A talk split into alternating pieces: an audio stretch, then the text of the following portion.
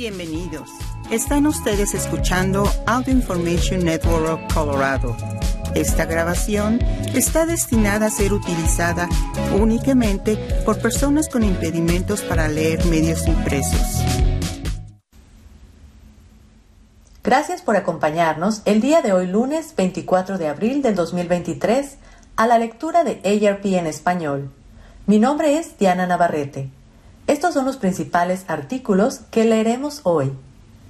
Se aprueba el segundo refuerzo contra Omicron para adultos mayores y personas de alto riesgo. Escrito por Rachel Nania. Los chatbots y la clonación de voz impulsan el aumento de estafas basadas en la inteligencia artificial. Escrito por Cristina Lancito. Seis cosas que me hubiera gustado saber antes de jubilarme. Escrito por Bob Neat y continuaremos con algunos artículos diversos. Se aprueba el segundo refuerzo contra Omicron para adultos mayores y personas de alto riesgo. Si los CDC la aprueban, los adultos de 65 años o más podrán recibir otra vacuna bivalente esta primavera.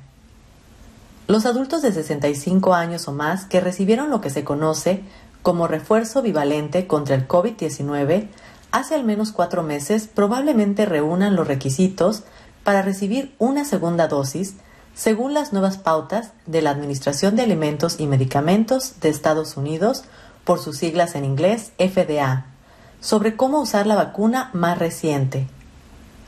Las personas con sistemas inmunitarios comprometidos también han sido aprobadas por la FDA para recibir una segunda dosis de las vacunas bivalentes, aunque se necesita la aprobación oficial de los Centros para el Control y Prevención de Enfermedades, por sus siglas en inglés CDC, antes de que ambos grupos puedan recibir la dosis adicional en farmacias, consultorios médicos y otros proveedores de atención médica. Los refuerzos bivalentes de los fabricantes de vacunas Moderna y Pfizer BioNTech comenzaron a estar disponibles en septiembre del 2022 se enfocan tanto en la cepa original del coronavirus como en las subvariantes BA4 y BA5 de la cepa Omicron, que ha estado circulando en todo el mundo durante más de un año. Aunque las BA4 y BA5 han sido eclipsadas por otras subvariantes de Omicron, los estudios demuestran que las vacunas todavía brindan protección contra las cepas circulantes. Los datos federales de enero del 2023 muestran que las personas que recibieron esta vacuna actualizada tienen casi ocho veces menos probabilidades de morir a causa del COVID-19 que las personas no vacunadas y tienen 1.7 veces menos probabilidades de morir a causa de la enfermedad que las personas vacunadas que no recibieron el refuerzo bivalente. Las tasas de hospitalización son más bajas para las personas que recibieron el refuerzo bivalente en comparación con las que no lo hicieron. Las investigaciones demuestran que la fuerza de la protección de la vacuna contra las infecciones y las enfermedades disminuye con el tiempo. En una llamada con periodistas el 18 de abril, el doctor Peter Marks, director del Center for Biologics Evaluation and Research de la FDA, dijo que a menos que se desarrolle una variante radicalmente nueva del coronavirus, los datos sugieren que esperar seis meses entre las vacunas es razonable para las personas mayores, quienes tienen un mayor riesgo de enfermar gravemente por una infección por coronavirus. Más del 93% de las personas que han muerto a causa del COVID-19 tienen 50 años o más. Las personas inmunocomprometidas pueden recibir un segundo refuerzo bivalente dos meses después de su primera vacuna bivalente dijo la FDA en su autorización del 18 de abril en inglés, y cualquier dosis adicional se puede administrar a discreción de su proveedor de atención médica. Simplificar el programa de vacunación. Los adultos menores de 65 años y las personas que no tienen una enfermedad que compromete el sistema inmunitario no pueden recibir una vacuna bivalente adicional. La FDA dijo que tomará decisiones sobre los planes e intervalos de vacunación futuros después de que su comité asesor se reúna en junio. Este año, la agencia propuso que los refuerzos contra el COVID-19 sean una vacuna anual para la mayoría de las personas como la vacuna contra la gripe. Los funcionarios de salud esperan que algunos cambios adicionales simplifiquen el proceso de la vacuna contra el COVID-19. La FDA anunció el 18 de abril que la mayoría de las personas no vacunadas que desean vacunarse contra el COVID-19 necesitarán solo una dosis de la vacuna bivalente, en lugar de las dos dosis de la vacuna original monovalente ARNM. Los niños menores de 6 años pueden necesitar varias dosis de la vacuna bivalente dependiendo de su edad y estado de vacunación. Marx dijo en un comunicado de prensa que la FDA cree que simplificar el uso de las vacunas ayudará a fomentar la vacunación futura. Si bien aproximadamente el 70% de la población estadounidense está completamente vacunada, solo el 16.7% de las personas en el país han regresado a recibir una vacuna bivalente, según datos de los CDC. Cuando se trata de los adultos de 65 años o más, casi el 43% han recibido la vacuna bivalente. Los chatbots y la clonación de voz impulsan el aumento de estafas basadas en la inteligencia artificial.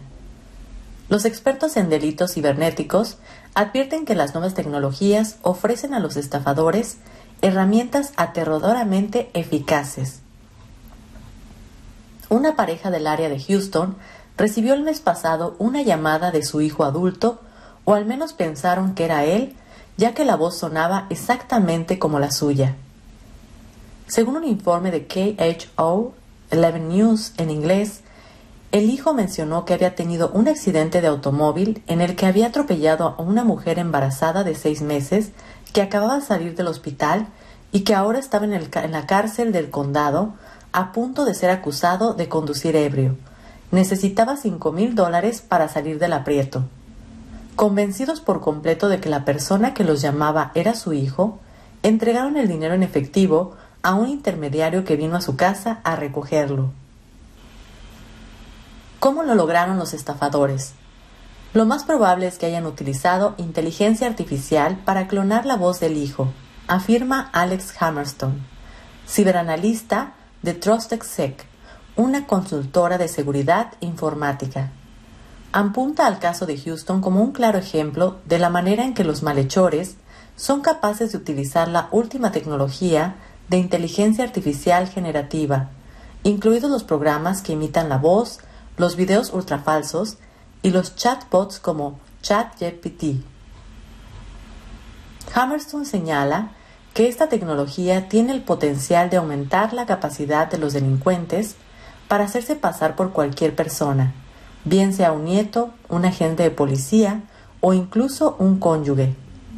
Hay muchas estafas que son bastante preocupantes y yo siempre trato de calmar las preocupaciones un poco, indica, pero esta sí que me aterra. A otros expertos también les inquieta el potencial de la inteligencia artificial para causar daño. El mes pasado, un grupo de líderes tecnológicos, entre ellos Elon Musk y el cofundador de Apple, Steve Wozniak, publicaron una carta abierta en línea en inglés en la que advertían que los sistemas de inteligencia artificial con inteligencia competitiva humana pueden plantear profundos riesgos para la sociedad y la humanidad, y pidieron una pausa de seis meses en el entrenamiento de los sistemas de inteligencia artificial para que los expertos puedan dedicar tiempo a desarrollar y aplicar un conjunto de protocolos de seguridad compartidos.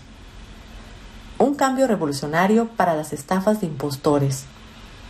El fraude descrito anteriormente, una versión de la estafa de los abuelos, en la que estos son blancos de delincuentes que se hacen pasar por nietos en crisis, es común, pero antes del uso de este software, la voz los podía delatar, afirma Steve Wiseman, experto en estafas, robos de identidad y ciberseguridad y profesor de delitos de cuello blanco en la Universidad Bentley en Waltham, Massachusetts.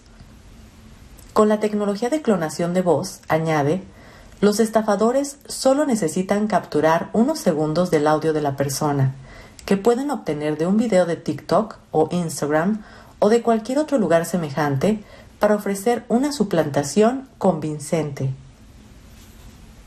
En otro incidente, sobre el que se ha publicado mucho este mes, una mujer de Arizona llamada Jennifer DeStefano dijo que recibió una llamada de alguien que parecía ser su hija de 15 años, Brianna, que estaba en un viaje de esquí.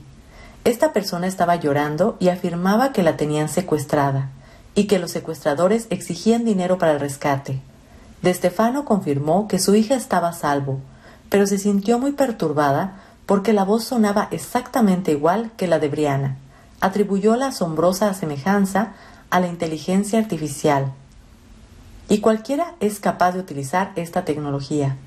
Es como descargar cualquier otra aplicación, dice Hammerstone.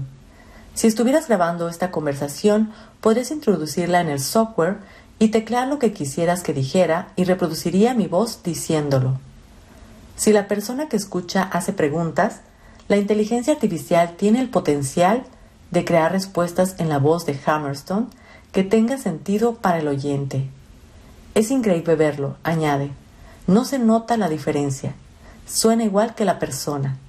Es mucho más difícil saber qué es real y qué es falso. Y para añadir a la dificultad, existe una tecnología de fácil acceso que permite a los usuarios falsificar cualquier número, el de tu nieto, el de tu banco, etc. Las mismas inquietudes aplican a los mensajes escritos a través de correos electrónicos, mensajes de texto o las redes sociales, advierten los expertos. Las organizaciones delictivas internacionales de lugares como Corea del Norte, Nigeria y Rusia suelen perpetrar estas estafas, señala Wisman. Y como el inglés no siempre es su lengua materna, la sintaxis y la gramática eran bastante absurdas. Sin embargo, ahora Gracias a la inteligencia artificial, los estafadores tienen la habilidad de adaptar estos correos electrónicos de su implantación de identidad al inglés y hacerlos mucho más convincentes. Los malhechores y ciberdelincuentes tienen ahora básicamente acceso a herramientas muy potentes, afirma Eyal Benishti, fundador y director ejecutivo de Iron Skulls una empresa que ayuda a las organizaciones a protegerse contra la ingeniería social y las estafas de suplantación de identidad por correo electrónico. Y esto abre una nueva era de posibles amenazas. Inquietud por el futuro. A Benisti le preocupa sobre todo que con el tiempo los delincuentes sean capaces de utilizar una estrategia multifacética para perpetrar sus estafas, que incluya la clonación de voz, los correos electrónicos generados por inteligencia artificial y los videos ultrafalsos. Nos ofrece un ejemplo. Tu jefa te pide algo por correo electrónico y luego te deja un mensaje de voz que dice, Oye, ¿recibiste mi correo? Es muy urgente. Necesito con urgencia que hagas lo que te pedí. Y, en algún momento, incluso recibirás una llamada de Zoom en la que verás un video y no tendrás duda alguna de que estás hablando con ella viendo su cara, sus expresiones faciales. Este tipo de enfoque multimedia es lo que más me asusta. Con la inteligencia artificial avanzada, un delincuente también podría asignar tareas al software, explica. Como tu tarea es convencer a Cristina de que se transfiera dinero o dé un número de tarjeta de crédito, ahora ve y determina, basándote en su respuesta, cómo hacerlo.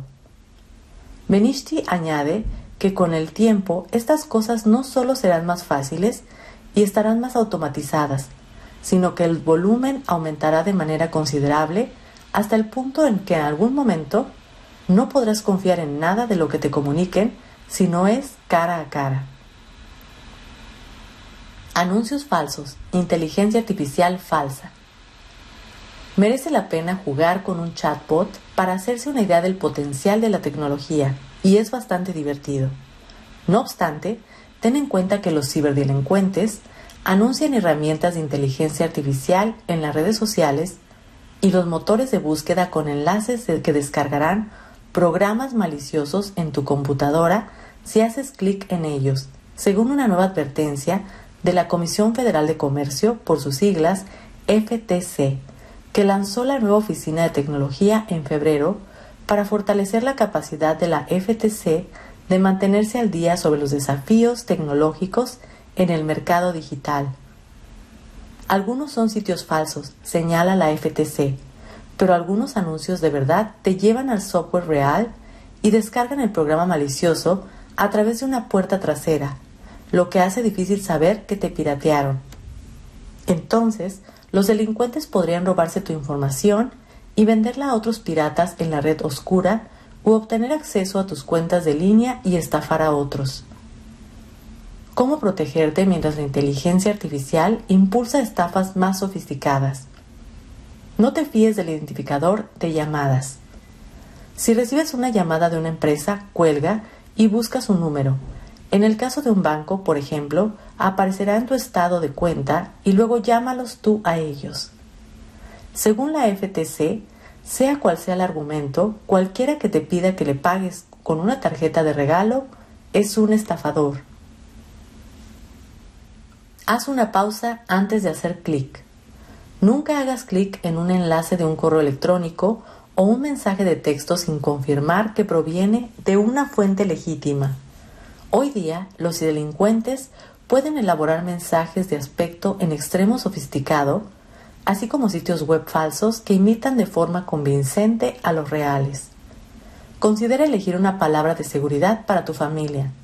Compártela solo con tu familia o tus amistades de confianza. Si alguien llama y dice ser tu nieto, por ejemplo, puedes pedir la palabra o las palabras de seguridad, patito de goma, Pedro Picapiedra o lo que sea. Y si la persona que llama no la sabe, es claro que es una estafa. Aconseja Wisman. Llama por tu cuenta a tu nieto en crisis. Si no tienes una palabra de seguridad y tu presunto nieto o hijo llama diciendo que ha tenido una emergencia médica o alguna otra crisis, a veces dicen que los han secuestrado Quizás añade, añada que su teléfono está estropeado, por lo que no puedes llamarlo. Detente un momento, respira. Los delincuentes tratan de ponerte nervioso para perturbar tu pensamiento.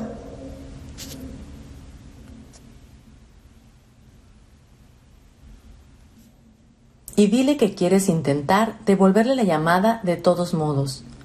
Lo más probable es que tu verdadero nieto conteste ileso y desconcertado por tu preocupación. No hagas clic en anuncios para descargar software. La FTC advierte que si ves un anuncio de software que te despierte tu interés, en lugar de hacer clic en el anuncio, ingresa a mano la dirección para ir directo al sitio web. Y la agencia agrega que la reciente advertencia que si lo buscas por nombre, Recuerdes que los estafadores también colocan anuncios en los motores de búsqueda. Aparecerán en la parte superior de la página de resultados de búsqueda y es posible que tengan una etiqueta que diga AT, anuncio o sponsor, patrocinado. Desplázate en la siguiente página hasta llegar a los resultados de tu búsqueda. Protege tu información personal. Para evitar el robo de identidad, Ten cuidado con revelar tu nombre completo, tu domicilio, tu número de seguro social, información sobre tarjetas de crédito y datos bancarios, así como otros detalles personales. Por supuesto, no los compartas con alguien a quien solo conozcas por correo electrónico o mensajes de texto. Corre la voz. Informa a tus seres queridos sobre las estafas más recientes y los consejos arriba mencionados.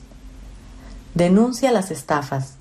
Si detectas una estafa o has sido blanco de fraude, presenta una denuncia ante la Comisión Federal de Comercio por sus siglas FTC en reportefraude.ftc.gov y ante el Centro de Quejas de Delitos e Internet de la Oficina Federal de Investigaciones por sus siglas FBI en ic3.gov en inglés.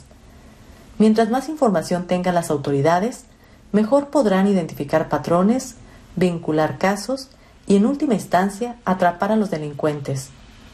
También puedes denunciar las estafas a la línea de ayuda de la Red contra el Fraude de ARP al 877-908-3360.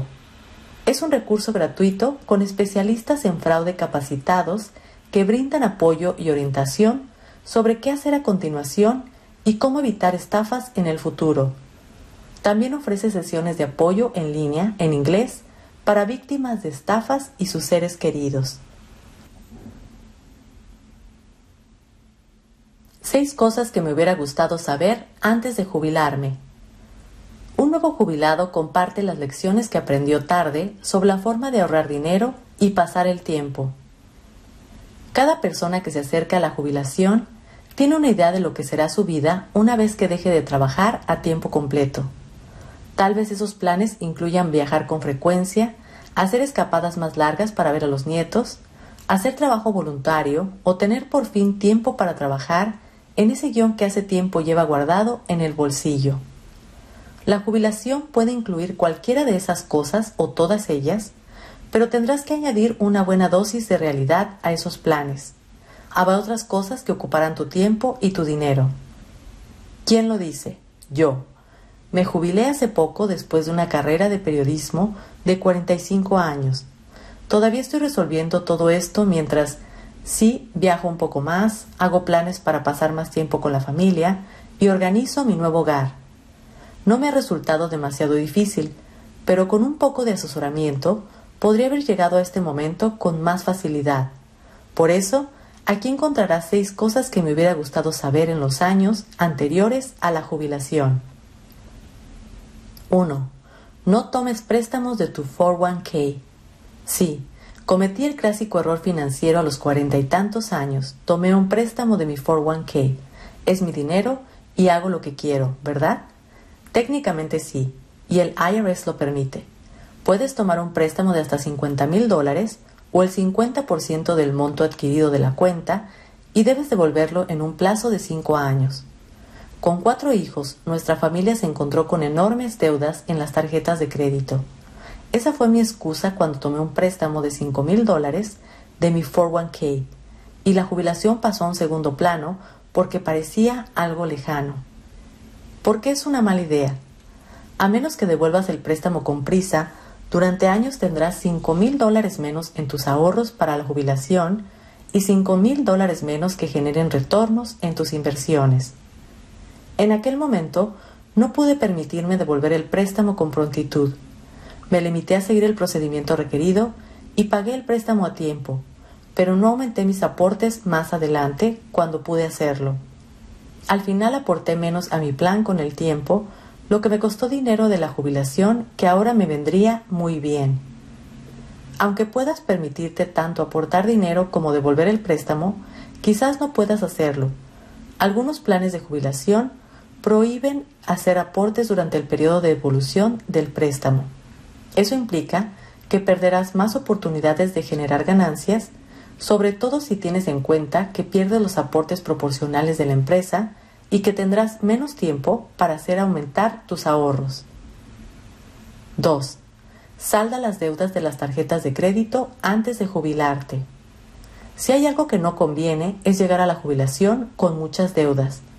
Por lo general, recibes ingresos fijos. Por ejemplo, destinar parte de ellos a pagar deudas de tarjeta de crédito con altos intereses no es una carga que justifique comprometer tu estilo de vida durante la jubilación, sobre todo cuando las tasas de interés de las tarjetas de crédito siguen subiendo a un ritmo vertiginoso. Para ser justos, pagué la deuda de mi tarjeta de crédito antes de jubilarme, pero eso se debió a que me motivé a mí mismo. No recibí mucho asesoramiento. Solo sabía que era mejor saldar esa deuda antes de dejar de cobrar los cheques por trabajar a tiempo completo. 3. Considera abrir una cuenta de ahorros para gastos médicos. Lamentablemente, para el momento en que comprendí totalmente lo importante que podía ser una cuenta de ahorros para gastos médicos por sus siglas HSA en la jubilación, ya era demasiado tarde para abrirla tal vez no sea demasiado tarde para ti. Según un informe del 2021 que elaboró el Transamerica Center for Retirement Studies, más de dos de cada cinco trabajadores que aún perciben ingresos inferiores a 50 mil dólares no ahorran para los gastos de atención médica que puedan surgir durante la jubilación. Puedes abrir una cuenta HSA si tienes un plan de atención médica con deducible alto y ninguna otra cobertura Mientras trabajas, puedes hacer aportes libres de impuestos y a diferencia de las cuentas de gastos flexibles, FCA, ingresos que se reservan para gastos médicos y se pierden cada año si no se utilizan. Los, las HSA se pueden acumular, acumular y mantener hasta la jubilación año tras año. Gracias por acompañarnos en esta edición de ARP en español. Mi nombre es Diana Navarrete. Si ha disfrutado de este programa, por favor suscríbase a nuestro servicio gratuito en nuestra página web www.aincolorado.org o llamando al 303-786-7777.